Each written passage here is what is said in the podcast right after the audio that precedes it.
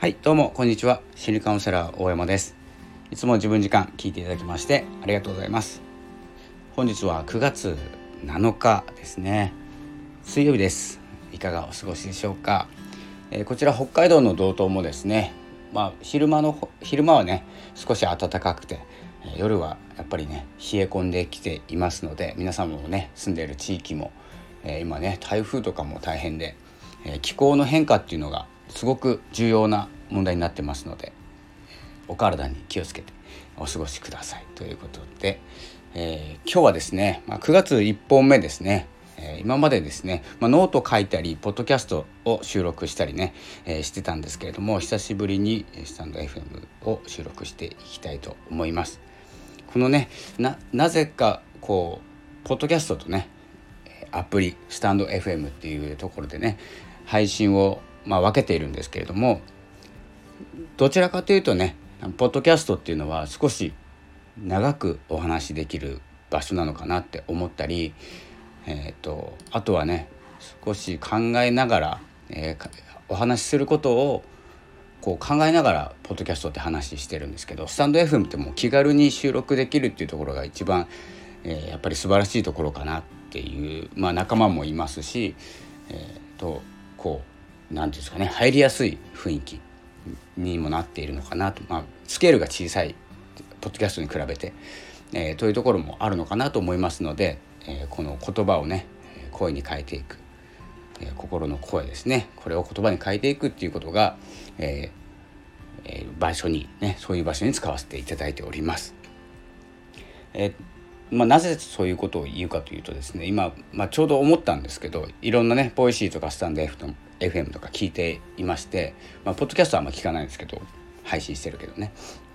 なんですけれどもこの感情と言葉って結構やっぱり密接に関わりがあるんじゃないかなと思っていて言葉あの今テキストコミュニケーションとかでも多く何て言うんですかね取り入れられているというかテキストでは感情が出しづらい。文章でも出しづらいんですけれども上手い人はね出せるんですけどね。普通に書いてる人は感情と思いは伝えれるんですけど感情まで伝わらない部分が多くてそれに必要なのってやっぱり言葉になってくるんですよね。声。なんですけれども音声配信している人ってまだまだ少ないというかあまり僕の周りにもいないんですよ。いないっていうかゼロなんですね。で音声配信のコミュニティでつながった方は普通に音声配信したりえー、ツイッターのスペースで話したりクラブハウスでお話をしたりしているんですけれどももう僕みたいな一般人がね、えー、心の声を出す場所っていうのがまあ普段オフラインで人と会ってお話をする言いたいことを言える仲間がいるっていうのは素晴らしいことなんですけれどもそういう場面ばっかりじゃない。一人の時もある。でも心に何かある何か気づいたでもいいんですけれどもそんな時に使えるのがねあの特にこの音声配信そしてスタンド FM のようなこう何て言うんですかね小コミュニティっていうんですかねコミュニティとしてアプリがあるようなプラットフォーム、ね、他にもラジオトークとか、えー、自分に合った場所っていうのがあると思いますので是非ねどんどん発信していってほしいなと思います広げてね。でまあ、発信したけど続かなかったとか僕もありますレックとかうとあとあとないかレックだけですね今今のところねヒマラヤさんとかもやってましたけれどもまあポッドキャストですねヒマラヤさんも。であとポッドキャストっていうのもあるんですけれどもまあポッドキャストは少し考えなきゃいけない。で考えなきゃいけないわけじゃないんですけど僕の中でね、えー、なぜかこう区切ってるんですね。なんかポッドキャストって言ったらなんかポッドキャストって感じなんですよね。よくわかんないですけど。でアプリというと,、えーとまあ、気軽にお話をできる場所ですしあと SNS もありましたよね。あの少しやりましたけど1週間ぐらい。忘れました名前。名前も忘れたんですけど声の SNS って言ってねあの Twitter の音声バージョン声バージョンみたいな感じでねスウェルでしたっけ？スウェルってありましたよね。今もあるかどうか分かんない。アカウントはあるんですけどね。まあ、そういうような形であの声でコミュニケーションしていく。であそうだポッドキャストって声で返信できるんですね確か。あのメッセージコメントこの放送を聞いてどう思ったかっていうのをメッセージで配信できる。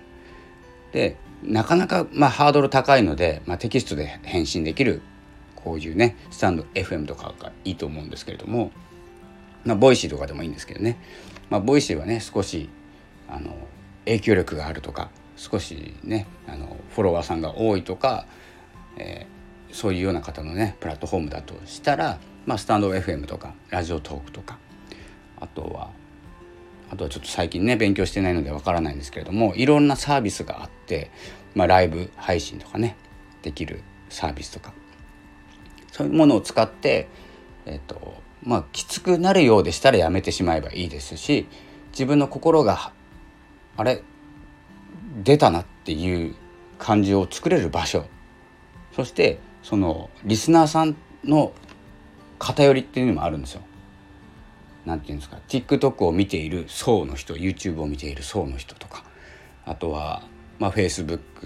Twitter、インスタこれあの発信している側のあのタイプもあるんですけど見ている人たち見ている方たちっていうのがあの自分に合うかどうか、まあ、コメントのねコメントとか交流とかしていくと分かると思いますし、えー、他の方の放送を聞いていても分かると思いますので是非ねこういろんなところに触ってみて自分の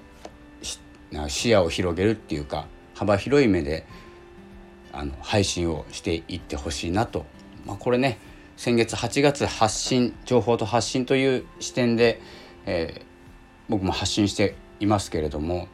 ぱりね文章か声文章と声っていうのはまあどちらでもいいんですけれどもどちらもやった方がいいと思っておりますので、